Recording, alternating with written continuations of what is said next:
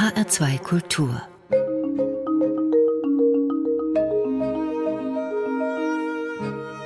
Doppelkopf Heute am Tisch mit Volker Lepin, Professor für Kirchengeschichte mit Schwerpunkt Mittelalter und Reformation an der Eberhard Karls Universität in Tübingen. Gastgeber ist Andreas Bomba. Herr Lepin, Weihnachten ist da.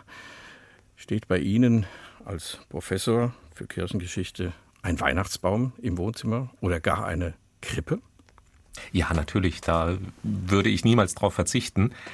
Die Krippe ist auch eine, mit der ich sehr viel verbinde. Die ist in Bethlehem hergestellt worden. Die habe ich in der Zeit, als ich in Jerusalem studierte, dort gekauft. Also es ist eine sehr enge Verbindung mit den Orten, um die es Weihnachten auch geht. Man sagt ja oft, dass der Weihnachtsbaum, der erstmals so in der Reformationszeit nachgewiesen wird, eine eher protestantische Geschichte sei und die Krippe eine eher katholische. Sie sind Protestant, das ist für Sie aber kein Problem. Oder gelten diese Kriterien gar nicht mehr heute? Weihnachten ist ja nun gemeinsam christlich und dass unser Traditionsgut sich da ergänzt, das ist nur ein schönes Zeichen. Der Weihnachtsbaum ist tatsächlich so, sagen wir mal, im 17. Jahrhundert, im frühen 17. Jahrhundert in Straßburg, also in einem protestantischen Raum, damals belegt. Und die Krippe ist ähm, sehr antiprotestantisch funktionalisiert worden in der frühen Neuzeit. Jesuiten haben darin die Möglichkeit gesehen, haptisch, visuell das Evangelium zu verkünden und nicht so konzentriert auf die Kanzelpredigt, wie das im protestantischen Raum war. Aber gegen eine Krippe spricht ja protestantisch nichts. Ist das eine Popularisierung dieser christlichen religiösen Inhalte, gerade mit Blick auch auf heute, wo die Menschen ja doch immer mehr kirchenfern werden, aber die Krippen nach wie vor überall aufgestellt werden. Nicht nur in Kirchen, sondern auch zu Hause oder auch auf Weihnachtsmärkten und sonst wo. Es ist eine Popularisierung im guten Sinne. Also dieser Gedanke, wir müssen auch etwas sehen können, das hat sehr viel mit dem zu tun, was christliche Botschaft ist. Gott ist Fleisch geworden, ja, und es ist in die Krippe gelegt worden. Da kann man sehr viel mit verbinden und dass heute auch Menschen, die nicht unmittelbar sich dem Christentum zurechnen, immerhin auf die Weise noch eine Verbindung damit haben. Vielleicht auch einen Gesprächsanlass, vielleicht einen Nachdenkensanlass. Das ist nur gut. Es gibt den Brauch, solche Krippen nicht nur an Weihnachten aufzustellen, sondern das ganze Kirchenjahr hinter stehen zu lassen und das Kirchenjahr die Geschehnisse, wenn Jesus Wunder wirkt oder wenn bestimmte Personen auftreten, das in diesen Krippen tatsächlich Woche für Woche nachzubauen. Das betrifft dann auch die heiligen drei Könige, die ja erst am 6. Januar kommen. Die stehen nicht von Anfang an am Heiligen Abend schon in der Krippe, sondern die kommen eben dann erst zwei Wochen später. Machen Sie das auch so? Das mache ich tatsächlich nicht so. Bei uns steht die Krippe von Anfang an mit allen beteiligten Figuren, den Hirten, den Schafen, den Königen und natürlich der heiligen Familie.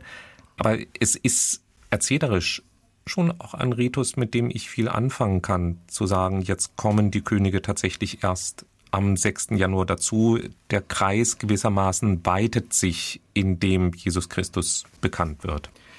Die drei Könige, ähm, die kommen auch in der Bibel vor. Ich möchte jetzt ein Thema anschneiden, das mich schon lange beschäftigt, weil die Weihnachtsgeschichte natürlich, sie steht in der Bibel, sie steht aber nur an einem einzigen Punkt. Von den vier Evangelien hat tatsächlich nur Lukas diese Geschichte.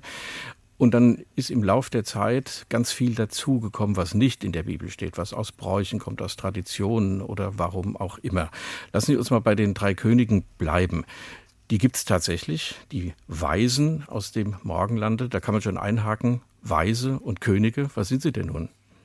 Ja, nach dem Bericht, das ist in dem Fall im Matthäus-Evangelium, sind es Magoi, sind es Weise, Magier, irgendetwas in der Richtung.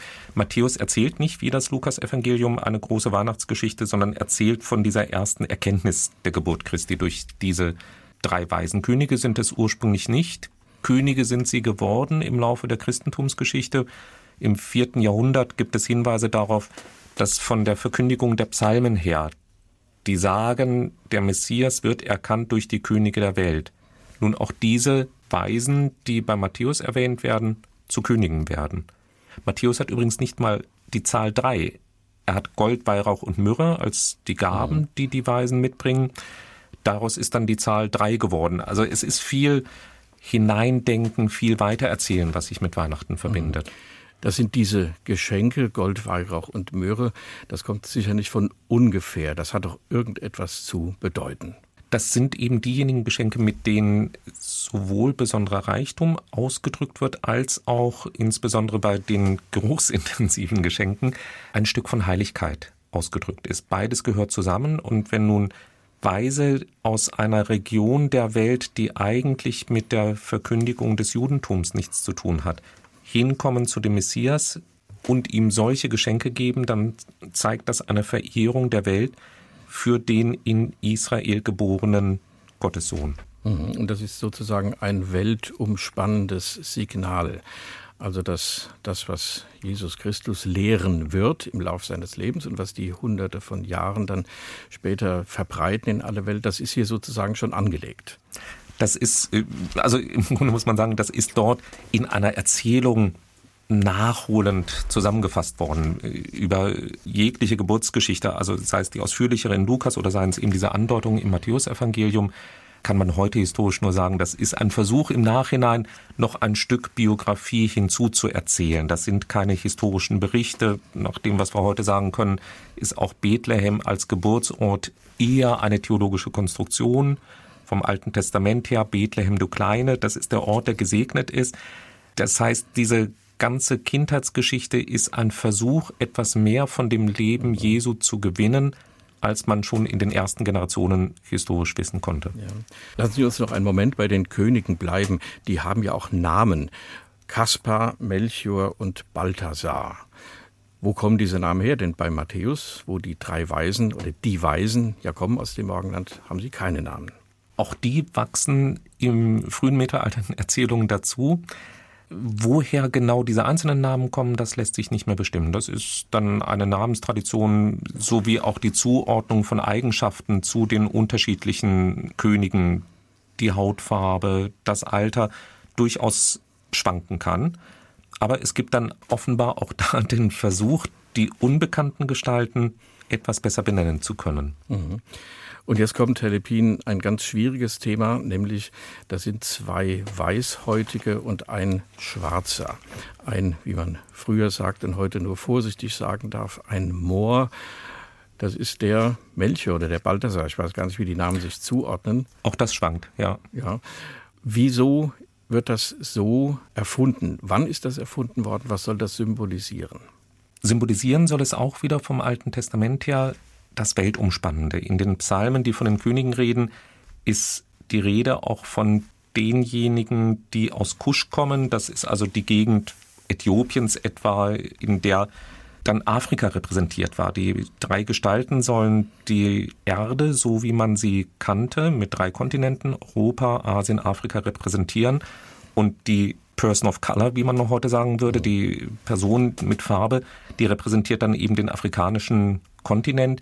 Das kann man etwa seit dem 8. Jahrhundert fassen. Da ist dann von dunkel die Rede. Man weiß heute nicht, ob vielleicht anfänglich dunkle Haare gemeint sind. Und daraus wird dann eine dunkle Haut dieser Person, was im Grundsatz zunächst einmal tatsächlich auf der Linie dessen, was auch das Matthäusevangelium sagen wollte, sagt, diese Botschaft von Jesus Christus gilt der ganzen Welt da gibt es keine Unterschiede, wie es auch in der Verkündigung von Paulus heißt. Da ist nicht Jude noch Heide, da ist nicht Frau noch Mann. Da gibt es keinen Unterschied der Hautfarbe. Das ist eigentlich das Großartige an dieser Botschaft.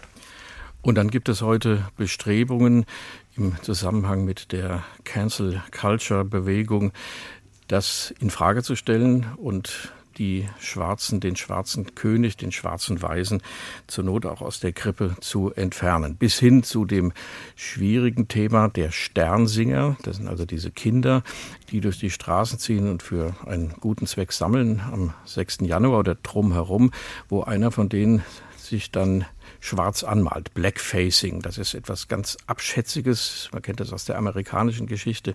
Was ist davon zu halten, Herr Lepin? Im Grunde muss man jeden Einzelfall anschauen. Also das eine ist, dass wir es mit Darstellungen zu tun haben, die älter sind, die eine bestimmte Tradition haben und bei der ich im Einzelfall unterscheiden muss, ist das nun eine Darstellung, die dem Anspruch gerecht wird, hier tatsächlich eine Gestalt mit dunkler Hautfarbe zu repräsentieren, in einem positiven Sinne, dann ist das gar kein Problem, sondern im, im Gegenteil ist es positiv. Es gibt aber auch Zeichnungen, Abbildungen, in denen rassistische Wahrnehmungen anderer Menschen in solche Krippenfiguren hineinkommen. Und das ist heutzutage etwas, was man zur Aufklärung im Museum zeigen kann und zeigen muss, was aber in einem kirchlichen Gebrauch keinen Ort mehr haben kann. Wir, wir können uns das nicht zu eigen machen, was frühere Generationen an Konstruktionen von Rassen in diese Bilder hineingesetzt haben. Und das gilt natürlich dann auch im Blick auf die Sternsinger. Es ist ja etwas anderes, ob ich eine alte Krippenfigur noch mitnehmen kann oder ob ich heute Jahr für Jahr aktuell eine solche Gestaltung mit diesem Blackfacing, wie Sie es ja ansprechen, vornehme. Das wird als etwas nachäffend Diskriminierendes empfunden und ist ja auch völlig unnötig. Eigentlich ist es wunderbar, wenn die Kinder da so kommen, wie sie sind. Äh, und ob der Melchior jetzt ein Junge oder ein Mädchen ist, ist mir ja auch egal. Es sind ja viele Mädchen unter den Sternsingern und das stört ja den Gesamteindruck dessen, was da dargestellt werden soll, überhaupt nicht. Deswegen ist es da auch überhaupt nicht nötig, sich mhm. entsprechend dann für die Hautfarbe noch einmal irgendetwas auszudenken. Die sollen so kommen, wie sie sind. Wir kommen zur ersten Musik, Herr Lepin. Das ist genau die Geschichte der Weisen aus dem Morgenland, wie sie Heinrich Schütz in seiner Weihnachtshistorie vertont. Da kommen also drei, ja, ältere Männer, die laufen hintereinander, sie singen hintereinander im Kanon und da, wo sie sagen, wir haben seinen Stern gesehen, da lässt sich Heinrich Schütz etwas Besonderes einfallen. Sehr anrührend, hier gesungen von Solisten des Dresdner Kammerchores unter Hans-Christoph Rademann.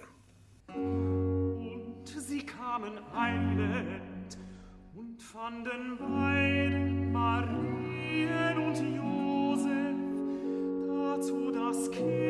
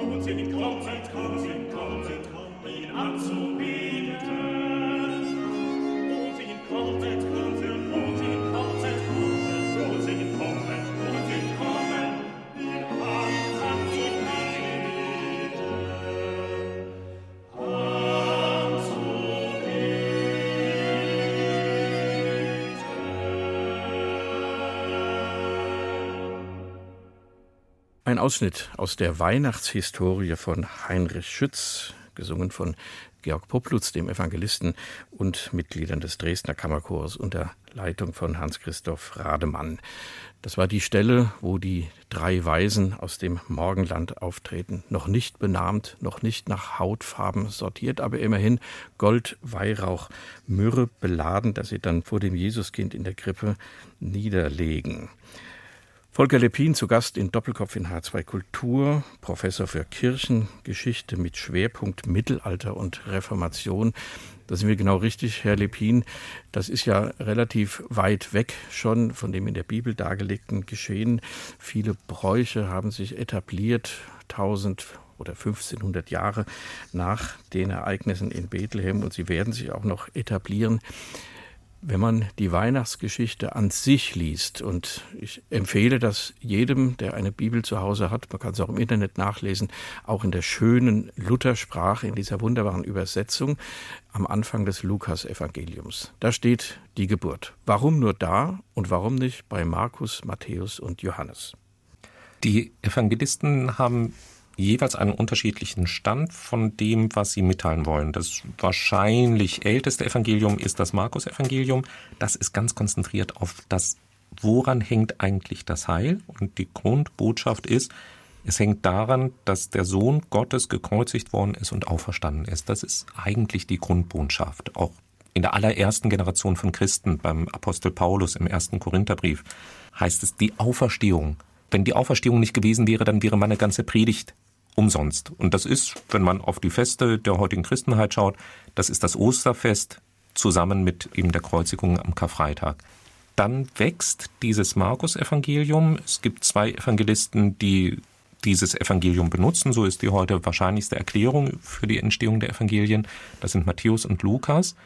Und die wollen noch etwas ergänzen. Matthäus baut etwas vor, der beginnt mit einem großen Stammbaum, der von der alttestamentlichen Geschichte her bis zu Jesus führt, um zu erklären, wie kommt es, dass Jesus der Davidssohn ist und berichtet dann auch ganz in königlichen Vorstellungen das Gegenüber zwischen diesem Davidssohn und dem illegitimen König Herodes. Und Lukas erzählt zunächst die Geschichte von der Verkündigung, die auf Jesus hinführt, die Vorgeschichte von Johannes dem Täufer und dann diese Geschichte von der Geburt. Das heißt, es werden eigentlich aus der Passionserzählung, die das Zentrum bei Markus darstellt, worauf alles hinausläuft, wenige Jahre der Verkündigung Jesu, daraus werden Ansätze einer Biografie. Und das mhm. Johannesevangelium wiederum, das hat einen sehr eigenen Charakter, einen am stärksten ausdrücklich theologischen Charakter. Da ist die Botschaft, die als Erzählung bei Lukas kommt, eingebettet in Johannes 1, die Rede davon, wie das Wort im Anfang bei Gott war.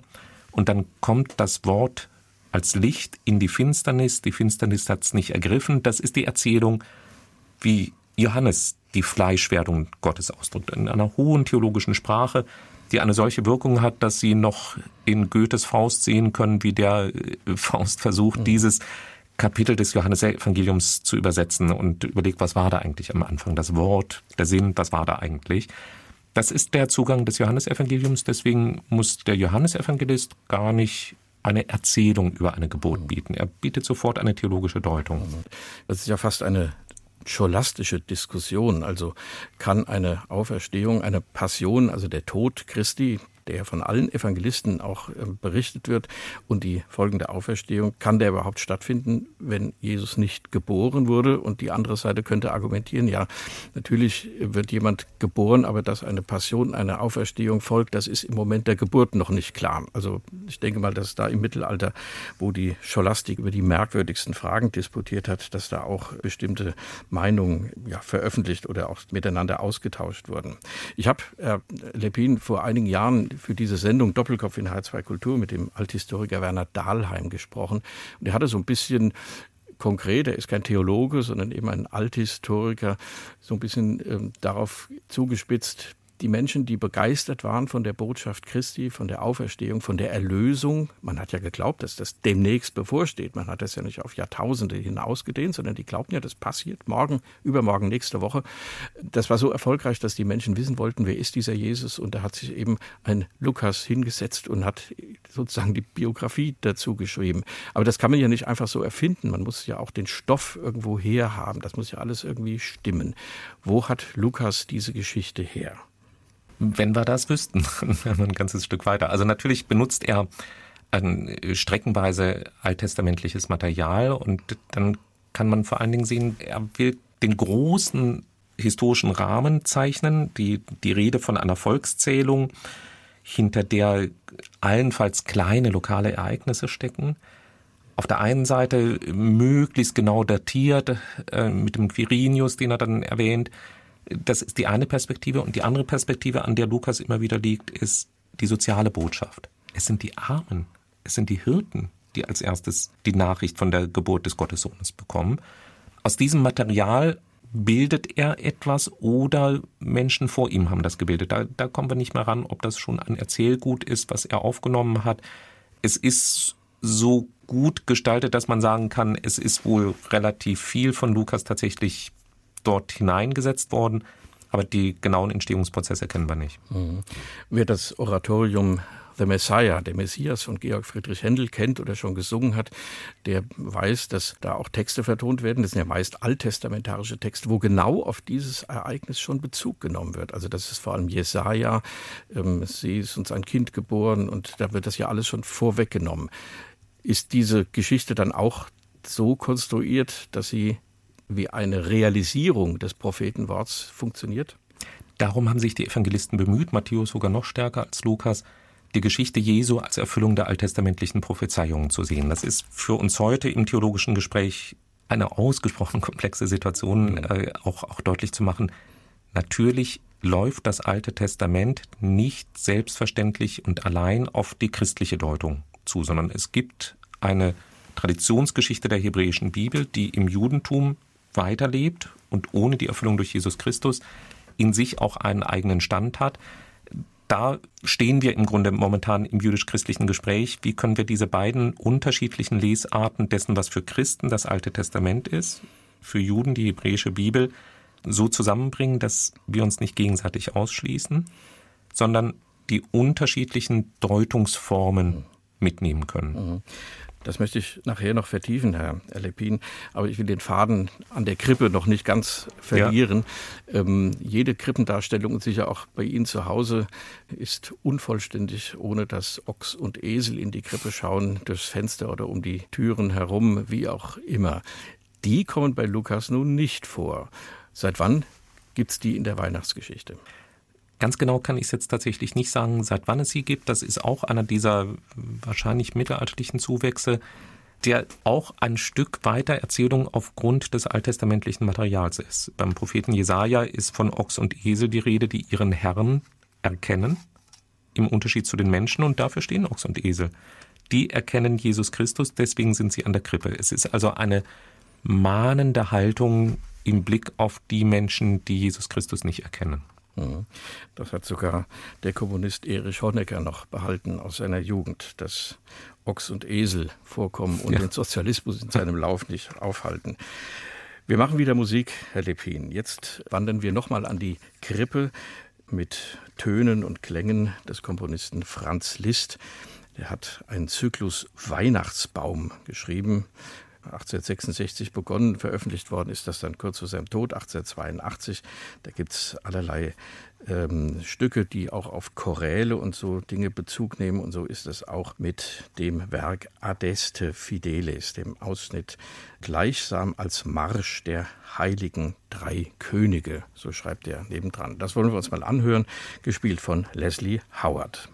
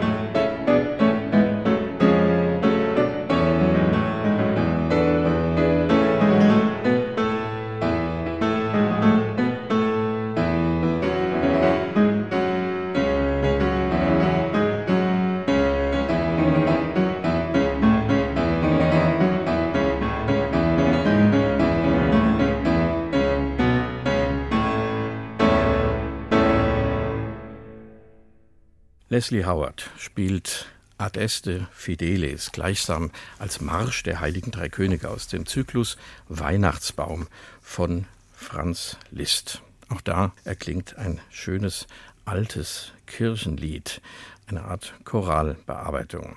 Doppelkopf in H2 Kultur mit Volker Lepin, Professor für Kirchengeschichte mit Schwerpunkt Mittelalter und Reformation.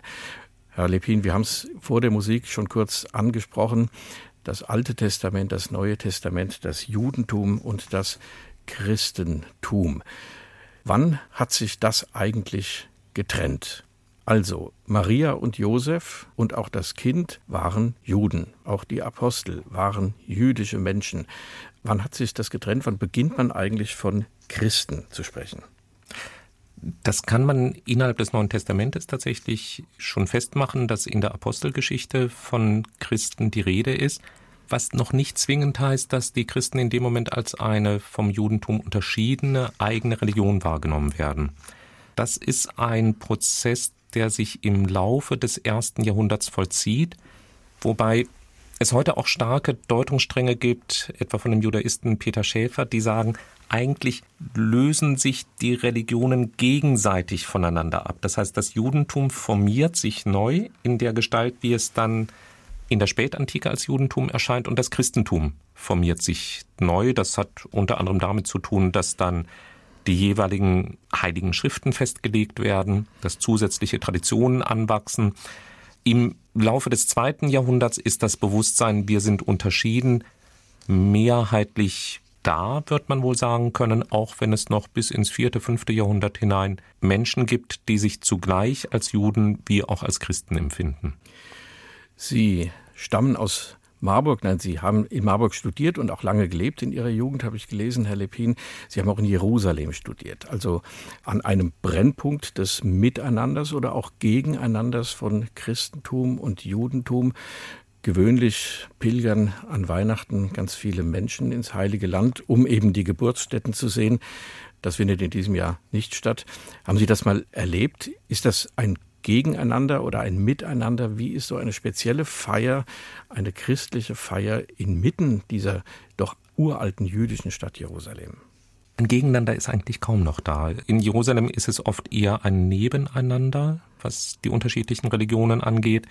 Ach, es gibt auch das interessante Phänomen, dass Juden, vor allen Dingen Juden mit einer stark europäischen Sozialisation im Hintergrund, Weihnachtsgottesdienste besuchen. Das habe ich selbst erlebt. Ich habe damals studiert am Rande der Domizio-Abtei, die nahe der Jerusalemer Altstadt liegt, Gottesdienste in deutscher Sprache gefeiert hat. Und da sind noch manche, die ihren europäischen Hintergrund hatten, als Juden, als Israelis, in diesen christlichen Weihnachtsgottesdienst gegangen, weil das für sie ein Stück Kultur war. Also es gibt ein großes Miteinander. Und es gibt ein Gegeneinander manchmal unter den unterschiedlichen christlichen Konfessionen. Mhm. Die großen Kirchen, die Grabeskirche in Jerusalem und die Geburtskirche in Bethlehem sind jeweils auf unterschiedliche Konfessionen aufgeteilt und da wird sehr streng darauf geachtet, wer zu welcher Zeit wo seinen Gottesdienst feiern kann. Und trotzdem erlebt man es da manchmal, dass gerade wenn mehrere Konfessionen Weihnachten feiern, und es dann an unterschiedlichen Orten in einer Kirche gleichzeitig gottesdienstliche Feiern gibt, dass die einen sich bemühen, besonders laut zu sein und die anderen zu übertönen. Also da gibt es schon manches gegeneinander unter den Christen, was natürlich von der Weihnachtsbotschaft ja. her extrem bedauerlich ist. Aber der akustische Weihrauch, wenn ich das mal so nennen will, der steigt gemeinsam nach oben und wird im Himmel sicher als Einheit wahrgenommen. Das will ich hoffen. Sie sagen, Weihnachten als ein Stück Kultur wahrnehmen, Herr Depin. Das ist ja etwas, was wir mit großem Interesse beobachten. Weihnachten ist ein globales Fest. Das wird auch in Religion oder in religiösen Kontexten in irgendeiner Form begangen vielleicht weil es auch am Jahresschluss liegt, vielleicht spielen die Geschenke auch eine Rolle, die ausgehen von den drei Weisen, Gold, Weihrauch und Myrrhe, so denke ich mir das mal, die man halt sich gegenseitig darreicht. Wird denn Weihnachten mehr und mehr von einem christlichen Fest zu einem weltweiten Kulturevent, um das mal zuzuspitzen? Vielleicht sage ich ganz kurz noch was zu den Geschenken, weil die tatsächlich auch eine eigene Übertragungsgeschichte haben. Ursprünglich hat man sich an Nikolaus Geschenke gebracht. Also weil Nikolaus eben derjenige ist, der den armen Nachbarstöchtern etwas schenkt und durch die Reformation ist dann mit dem Gedanken, der eigentliche Schenker muss doch Christus sein, der Geschenkritus von Nikolaus auf Weihnachten verlagert worden. Das ist also der historische Hintergrund für die Geschenke, die eben heute eingehen in dieses breite Kulturphänomen, bei dem man, wenn man selbst einen Glaubensbezug auf das Weihnachtsfest hat, natürlich entweder in der Variante ist zu sagen, alles ganz schlimm, es wird entleert und dergleichen und die Phänomene gibt es, gibt es in erschreckender Weise. Oder zu sagen, naja, es ist schon auch ein Stück Wirkung und eine Chance zu sagen, auf diese Weise bleibt etwas von der christlichen Botschaft präsent und wahrnehmbar. Es ist nicht einfach beiseite geschoben. In der DDR gab es Versuche, die Weihnachtszeit umzudefinieren als Märchenzeit, in der dann eben alle möglichen Märchen erzählt wurden ähm, und die Weihnachtsgeschichte allenfalls noch da eingeordnet werden konnte. Das ist ein Verdrängungsmechanismus, aber wenn tatsächlich noch die Krippenfiguren gezeigt werden. Wenn äh, ich in den Supermarkt oder in, in ein anderes Geschäft gehe und im Hintergrund Weihnachtsmusik läuft und wenn ich vielleicht es auch genieße, dass ich in ein Konzert des Weihnachtsoratoriums gehen darf, mhm. dann kriege ich etwas mit von der Botschaft, um die es Weihnachten geht. Der Nikolaus, das ist auch noch so einer, der sich da reindrängt am 6. Dezember. Aber vielleicht, Herr Lepin, Sie sind ja kein Psychologe oder auch kein Soziologe. Was ist denn das Anrührende? wenn man die Weihnachtsmusik im Hintergrund hört, wenn es nach Dominosteinen oder nach Plätzchen oder sonst etwas duftet, dass das so alle Menschen berührt, egal ob sie Christen sind oder nicht. Was könnte dahinter stecken? Es ist wohl auch sehr viel die Erinnerung an die Kindheit. Weihnachten ist eben ein Familienfest. Man erlebt in der Kindheit das Wunderbare dieser Geschenke, das ist ja auch in der Literatur zum Teil großartig beschrieben. In den Buddenbrocks gibt es eine Schilderung, wie Hanno vor dem Weihnachtszimmer sitzt, Hanno Buddenbrock, und darauf wartet, was, was wird wohl hinter dieser Tür sein? Und dieses Erwartungsvolle, dieses unglaubliche Beschenktwerden, das sitzt sehr tief in den Menschen, so dass Weihnachten dann auch immer wieder diese Hoffnung aufglimmt, ein Stück Kindheit und ein Stück Familiengemeinsamkeit zu haben. Wir wissen auch, dass viele Familien sich gerade an Weihnachten hoffnungslos zerstreiten. Das ist tragisch oh ja, und bedauerlich. Oh ja. mhm. Aber die Hoffnung, dass da Friede ist und dass eben die Familie Frieden hat, das ist im Grunde auch etwas, was eng mit dieser Botschaft des Friedens an Weihnachten zu tun hat. Der Friede kommt eben auch wieder in der Botschaft, in dem Jubel des Engels vor, Friede auf Erden, den Menschen guten Willens, so übersetzt das, glaube ich, Luther. Das dauert dann den Heiligen Abend. Sie haben es erwähnt, man streitet sich sofort. Die Suche nach Harmonie in nicht mehr funktionierenden Familien, die schlägt sehr schnell um. Das Weihnachtsfest reduziert sich ja allzu oft auf den Heiligen Abend. Und am ersten Feiertag ist schon der Kater da. Beobachten Sie das auch? Das ist wohl so. Also was ich manchmal auch mitbekomme, ist, dass manche schon am Heiligen Abend vereinsamt sind. Das ist ja eine der Negativerscheinungen des Weihnachtsfestes, dass diejenigen, die eben nicht Familie haben und nicht einen Ort haben, mit der Familie zu feiern, dann nach eigenen Angeboten Heiligabend suchen, die auch immer stärker werden, um diese vereinsamten Menschen aufzunehmen. Hm, ich erinnere mich, in meiner Kindheit und Jugend war nichts auf am Heiligen Abend. Heute gibt es genug Orte, nicht nur für Obdachlose, die betreut werden wollen, die auch etwas Schönes haben wollen an diesem Abend, sondern auch für ganz normale Menschen, die es einfach nicht aushalten, diese Einsamkeit, sondern einen Club brauchen oder ein, doch ein Restaurant oder so, wo man dann ähm, auch hingehen kann. Welche Erinnerungen haben Sie denn an Ihre Kindheit, Herr Lepin? An das Weihnachten in Ihrer Familie in Marburg? Tatsächlich sind meine ältesten Erinnerungen aus meinen ersten sechs Lebensjahren, als ich noch nicht in Marburg lebte, sondern in Helmstedt. Da waren wir drei Kinder, zu Hause mit unserer Mutter und warteten darauf, dass mein Vater endlich kam. Mein Vater war Pfarrer und ich sehe mich noch an dem Küchenfenster stehen und darauf warten, wann kommt Vater jetzt endlich? Das heißt, wann können wir endlich in das Weihnachtszimmer hinein? Das heißt, für mich ist in der Erinnerung mit Weihnachten sehr stark das Erwartungsvolle endlich, endlich, endlich verankert. Da war der Weihnachtsbaum geschmückt und es läutete dann irgendwann das Glöckchen. So war es bei uns zu Hause. Bei uns auch, ja. Und wir haben vor der Tür, genau, wir haben, waren wahnsinnig gespannt und dann war das so ganz anders, dieses Zimmer. Durch das Licht, was da kam, dann lagen da ein paar Geschenke. Man sang ein Weihnachtslied. Es spielte eine Schallplatte mit Glocken und Weihnachtsmusik. Also Ja, das ist genau das, was Sie sagen. Das bisschen Familie, da war man mal zusammen und ähm, nicht, dass das sonst nicht der Fall gewesen wäre, aber an dem Abend war es einfach besonders schön und gefühlvoll und man erinnert sich sehr gerne daran. Jetzt hören wir wieder Musik. Das ist auch so eine Szenerie. Das lange Weihnachtsmahl ist ein Einakter von Thornton Wilder und Paul Hindemith hat diesen Einakter vertont, zu einer kleinen Kammeroper, wenn man so will. Das ist ein bisschen spröde Musik, aber ich möchte sie trotzdem vorstellen. Einmal, weil Paul Hindemith in diesem zu Ende gehenden Jahr 2020 125 Jahre alt geworden wäre und zum anderen, weil hier auch ein Choral bearbeitet wird. God Rest You, Merry Gentlemen, ein wunderbares Lied, für das es leider keinen deutschen Text gibt, weshalb das Lied nicht in deutschen Gesangbüchern vorkommt. Vielleicht gibt es hier nochmal eine Gesangbuchreform und dann könnte das dort Eingang finden. Ist auch sehr schön zu singen. Eine Aufnahme mit dem Rundfunksinfonieorchester Berlin unter Leitung von Marek Janowski.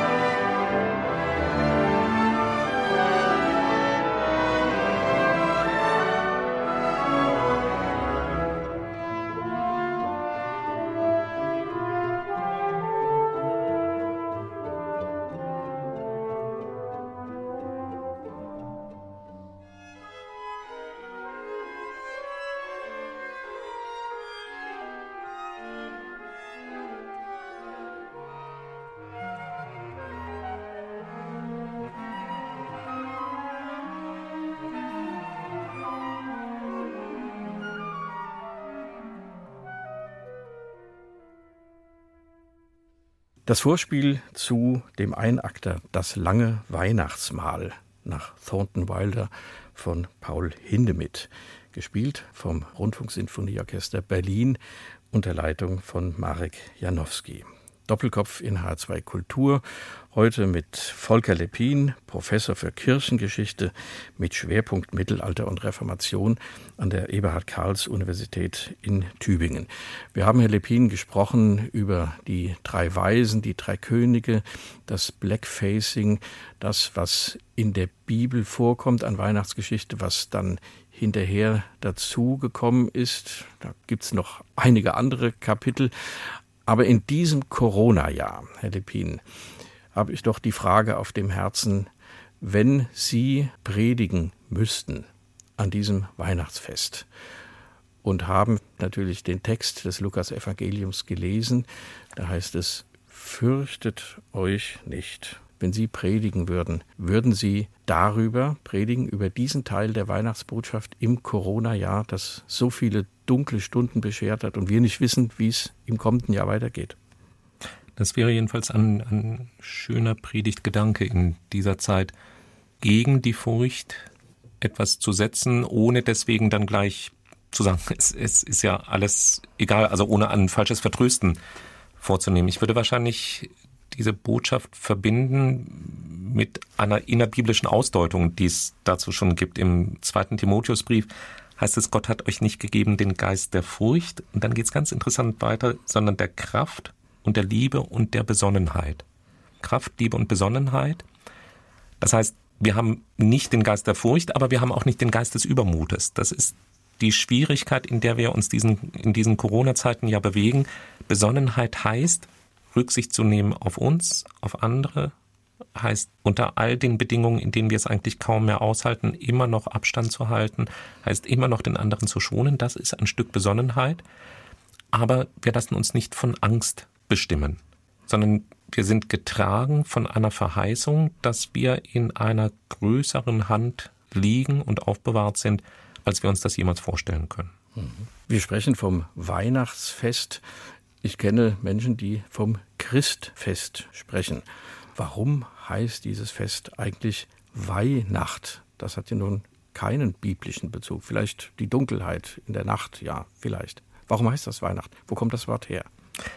Das kommt von einem Wort wie Weih her, das so viel wie heilig heißt. Also woran, wovon unser heutiges Wort weihen auch gekommen ist. Im ausgehenden 12. Jahrhundert, um 1170, erscheint zum ersten Mal diese Rede von der Wiehennacht, das heißt von der Heiligen Nacht. Und übrigens ziemlich gleichzeitig erscheint auch der andere Begriff, den Sie genannt haben, Christfest. Mhm. Das eine ist sozusagen liturgisch gedacht, das ist jetzt diese ganz besondere Nacht, die Nacht der Nächte, wie es manchmal auch heißt. Und das andere ist der starke theologische Bezug. Es ist die Nacht, es ist das Fest, das an die Geburt Jesu Christi erinnert. Wenn Sie sich den Weihnachtstrubel heute so betrachten, 2000 ähm, Jahre Kirchengeschichte, gut, Sie sind, haben den Schwerpunkt Mittelalter und Reformation, aber Sie leben in der Gegenwart und wissen natürlich auch über die Bibel und das alles Bescheid. Ist der Kern des Weihnachtsfests, ist der heute überhaupt noch vorhanden? In dem ganzen Trubel, in der Hektik, die immer beklagt wurde, gut, in diesem Jahr wieso nicht? Oder hat sich die Welt und vielleicht auch die Kirche sehr stark doch entfernt von der Weihnachtsgeschichte und der Botschaft? Ich glaube, es gibt manchmal eigenartige Übersetzungen sozusagen. Also was, was wir in der Weihnachtszeit auch immer merken, ist, dass die Spendenbereitschaft ansteigt. Und Spendenbereitschaft ist ein unmittelbarer Ausdruck dessen, was auch mit Weihnachten gemeint ist. Hier ist jemand, der den Menschen ihre Last nehmen will. Und offenbar gehört das bis heute für Menschen dazu. Ja, ich denke auch an die anderen. Das heißt, es gibt Bereiche, in denen auf vielleicht eine sehr rechnerische und vielleicht auch kalt wirkende Weise doch noch etwas von dieser Botschaft in einem Konsumtrubel erhalten ist. Dazu auch der Gedanke, was, was heißt das eigentlich, wenn ich wirklich ein Geschenk machen will? Wenn ich nicht nur sage, dass natürlich jedem von uns mal so geht, jetzt muss ich noch einmal für XY versuchen und ich weiß es einfach nicht und es ist furchtbar, sondern wenn ich tatsächlich überlege, ich möchte jetzt mal Menschen, die mir lieb sind, etwas Gutes tun, dann ist das auch ein Stück Weihnacht, nämlich einmal nicht nur an sich zu denken, sondern auch an andere. Das heißt, es sind in diesen Konsumformen auch Ansätze dessen, was ursprünglich mal Weihnachten heißt, womit ich nicht sagen will, dass sich mit Glühwein voll zu kippen nun unmittelbar dem entspricht, was mit Weihnachten gemeint ist. Ja. Es gibt Formen einer reinen Konsumierung, das ist völlig klar. Aber ich würde es auch gar nicht so extrem weit auseinanderreißen. Ja, das hat sicher auch was mit Ritualen zu tun, die der Mensch ja braucht, um an etwas erinnert zu werden, um bestimmte Übungen zu vollbringen. Das ist ja Weihnachten auch sehr stark ein Ritual. Das kommt immer wieder und erinnert uns eben daran, dass diese andere Zeit vielleicht auch mal eine andere Handlung hervorbringen muss oder ein anderes Denken, ein Innehalten, etwas sich den Menschen gegenüber öffnen, den Mitmenschen. Das könnte man so bezeichnen. Genau, ja. Sie haben einen Bruder, Herr Lepin, der in Frankfurt an der Universität lehrt, und zwar alte Geschichte. Sie also Professor für Kirchengeschichte mit Schwerpunkt Mittelalter und Reformation und Ihr Bruder alte Geschichte, der auch sich um das frühe Christentum, der ein sehr schönes Buch vor zwei Jahren veröffentlicht hat. Wie kann ich mir das vorstellen? Tauschen Sie sich gelegentlich aus, wenn Sie sich sehen? Geben Sie sich fachliche Tipps? Oder spricht man, wenn man mit einem professoralen Bruder in einem ähnlichen Fach mal zusammen ist, gar nicht über Fachliches. Also wenn, wenn wir uns in der Familie treffen, sind wir natürlich, sind wir erstmal Brüder und sind wir Familie. Dass man dann auch immer mal mit Interesse von dem hört, was der andere jeweils macht, was ihn in der Universität beschäftigt, in seiner Forschung gehört dazu, das erweitert das Leben. Aber wie gesagt, das, das Entscheidende ist dann tatsächlich in der Familie zu sein. Und was gibt's zu essen, wenn ich so despektierlich fragen darf? Wir kommen gleich zur letzten Musik.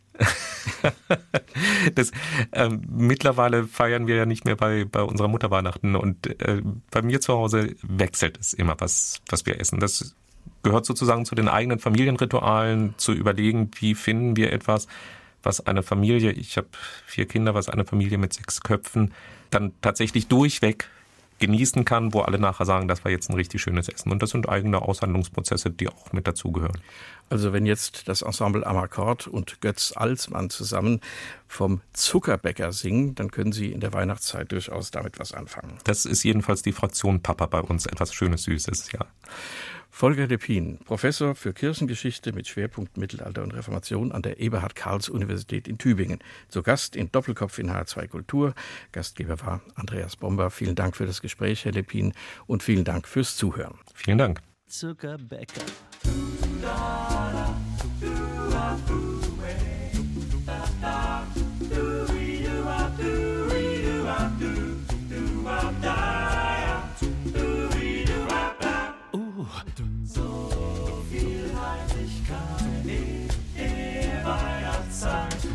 Es laut oder nicht, meine Puppe ist verschwunden und ich habe nicht einmal den großen braunen Bären gefunden. Oh, viel Heimlichkeit in der Weihnachtszeit. So viel Heimlichkeit in der Weihnachtszeit. In der Küche riecht es lecker, fast so wie beim Zuckerbäcker. Heimlich, heimlich, so viel Heimlichkeit.